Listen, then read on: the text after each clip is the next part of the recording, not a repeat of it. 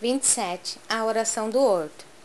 Depois do ato de humildade extrema de lavar os pés de todos os discípulos, Jesus retomou o lugar que ocupava a mesa do banquete singelo, e antes de se retirarem, elevou os olhos ao céu e orou assim fervorosamente, conforme relata o Evangelho de João: Pai Santo, eis que é chegada a minha hora. Acolhe-me em teu amor, eleva o teu filho, para que ele possa elevar-te entre os homens no sacrifício supremo. Glorifiquei-te na terra, testemunhei tua magnanimidade e sabedoria, e consumo agora a obra que me confiaste. Nesse instante, pois, meu Pai, ampara-me com a luz que me deste, muito antes que esse mundo existisse. E fixando o olhar amoroso sobre a comunidade dos discípulos, que silenciosos lhe acompanhavam a rogativa, continuou: Manifestei o teu nome aos amigos que me deste. Eram teus e tu nos confiaste, para que recebessem a tua palavra de sabedoria e de amor. Todos eles sabem agora que tudo quanto lhes dei provém de ti.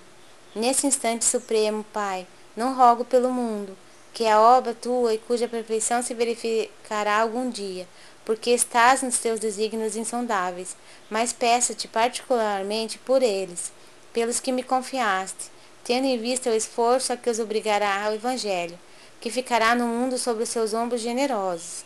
Eu já não sou da terra, mas rogo-te que os meus discípulos amados sejam unidos uns aos outros, como eu sou contigo.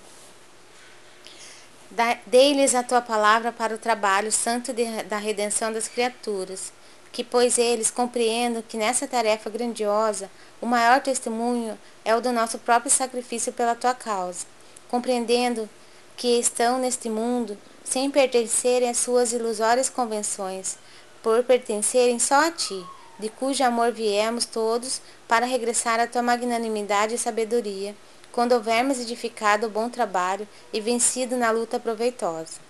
Que os meus discípulos, Pai, não façam da minha presença pessoal o motivo de sua alegria imediata. Que me sintam sinceramente em suas aspirações, a fim de experimentarem o meu júbilo completo em si mesmos. Junto deles, outros trabalhadores do Evangelho despertarão para a tua verdade. O futuro estará cheio desses operários dignos do salário celeste. Será, de algum modo, a posteridade do Evangelho do Reino que se perpetuará na terra para glorificar a tua revelação. Protege-os a todos, Pai, que todos recebam a tua bênção, abrindo seus corações às claridades renovadoras. Pai justo, o mundo ainda não te conheceu. Eu, porém, te conheci e lhes fiz conhecer o teu nome e a tua bondade infinita, para que o amor com que me tens amado esteja neles e eu neles esteja. Terminada a oração, acompanhada em religioso silêncio por parte dos discípulos, Jesus se retirou em companhia de Simão Pedro e dos dois filhos de Zebedeu para o Monte das Oliveiras, onde costumava meditar. Os demais companheiros se dispersaram, impressionados, enquanto Judas, afastando-se com passos é, vacilantes, não conseguia aplacar a tempestade de sentimentos que lhe devastava o coração. O, o crepúsculo começava a cair sobre o céu claro. Apesar do sol radioso da tarde a iluminar a paisagem, soprava o vento em rajadas muito frias. Daí a alguns instantes o mestre e os três companheiros alcançavam o monte, povoado de árvores frondosas, que convidavam ao pensamento contemplativo. Acomodando os discípulos em bancos naturais que as ervas do caminho se incumbiam de adornar, falou-lhes o mestre em tom sereno e resoluto. Esta é a minha derradeira hora convosco.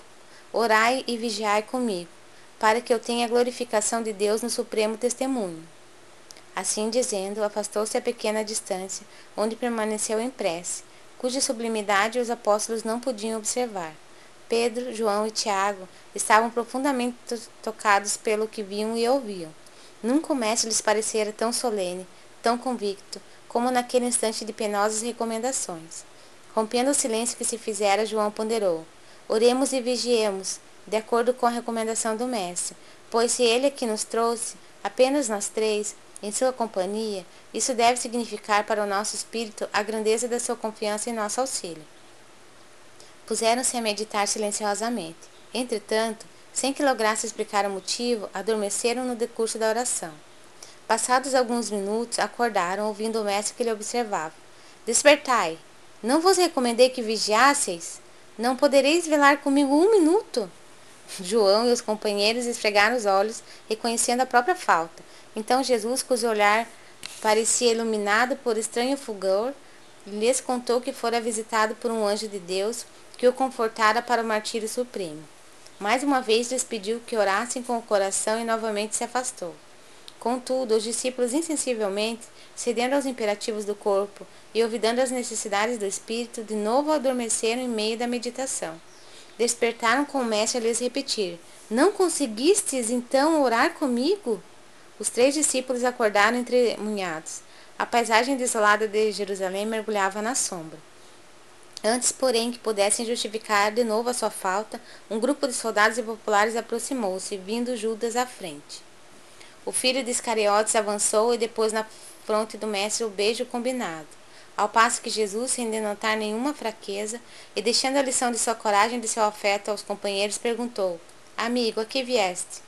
Sua interrogação, todavia, não recebeu qualquer resposta. Os mensageiros dos sacerdotes prenderam-no e lhe manietaram as mãos, como se o fizessem a um salteador vulgar. Depois das cenas descritas com fidelidade nos evangelhos, observamos as disposições psicológicas dos discípulos, no momento doloroso. Pedro e João foram os últimos a se separarem do Mestre bem-amado, depois de tentarem fracos esforços pela sua libertação. No dia seguinte, os movimentos criminosos da turba arrefeceram o entusiasmo e o devotamento dos companheiros mais enérgicos e decididos na fé. As penas impostas a Jesus eram excessivamente severas para que fossem tentados a segui-lo. Da corte provincial ao palácio de Antipas, viu-se o condenado exposto ao insulto e à zombaria. Com exceção do filho de Zebedeu, que se conservou ao lado de Maria até o instante derradeiro, todos os que integravam o reduzido colégio do Senhor debandaram. Receosos da perseguição, alguns se ocultaram nos sítios próximos, enquanto outros, trocando as túnicas habituais, seguiam de longe o inesquecível cortejo, vacilando entre a dedicação e o temor. O Messias, no entanto, coroando a sua obra com sacrifício máximo, tomou a cruz sem uma queixa, deixando-se imolar, sem qualquer reprovação aos que o haviam abandonado na hora última. Conhecendo que cada criatura tem o seu instante de testemunho, no caminho de redenção da existência, observou as piedosas mulheres que o cercavam, banhadas em lágrimas. Filhas de Jerusalém, não choreis por mim, chorai por vós mesmas e por vossos filhos. Exemplificando a sua fidelidade a Deus, aceitou serenamente os desígnios do céu, sem que uma expressão menos branda contradissesse a sua tarefa purificadora. Apesar da demonstração de heroísmo e de inexcedível amor que ofereceu do cimo do madeiro, os discípulos continuaram subjugados pela dúvida e pelo temor, até que a ressurreição lhes trouxesse incomparáveis hinos de alegria. João, todavia, em suas meditações acerca do Messias, entrou a refletir maduramente sobre a oração do Horto das Oliveiras, perguntando a si próprio a razão daquele sono inesperado, quando desejava atender ao desejo de Jesus, orando em seu espírito até o fim das provas ríspidas. Por que dormir a ele, que tanto o amava, no momento em que o seu coração amoroso mais necessitava de assistência e de afeto? Por que não acompanhara Jesus naquela prece derradeira, onde sua alma parecia apunhalada por intraduzível angústia, nas mais dolorosas expectativas? A visão do Cristo ressuscitado veio encontrá-lo absorto nesses amargurados pensamentos. Em oração silenciosa, João se dirigia muitas vezes ao Mestre adorado, quase em lágrimas, implorando-lhe perdoasse seu descuido da hora extrema. Algum tempo passou sem que o filho de Zebedeu conseguisse esquecer a falta de vigilância da véspera do martírio. Certa noite, após as reflexões costumeiras, sentiu ele que um sono brando lhe anestesiava os centros vitais. Como numa atmosfera de sonho, verificou que o mestre se aproximava. Toda sua figura se destacava na sombra, com divino resplendor. Precedendo suas palavras do sereno sorriso dos tempos idos, disse-lhe Jesus: João, a minha soledade no horto é também um ensinamento do Evangelho e uma exemplificação. Ela significará para quantos vierem em nossos passos que cada espírito na terra tem de ascender sozinho ao calvário de sua redenção, muitas vezes com a despreocupação dos entes mais amados do mundo. Em face dessa lição, o discípulo do futuro compreenderá que a sua marcha tem que ser solitária, uma vez que seus familiares e companheiros de confiança se entregam ao sono da indiferença. Doravante, pois, aprendendo a necessidade do valor individual no testemunho, nunca deixeis de orar e vigiar.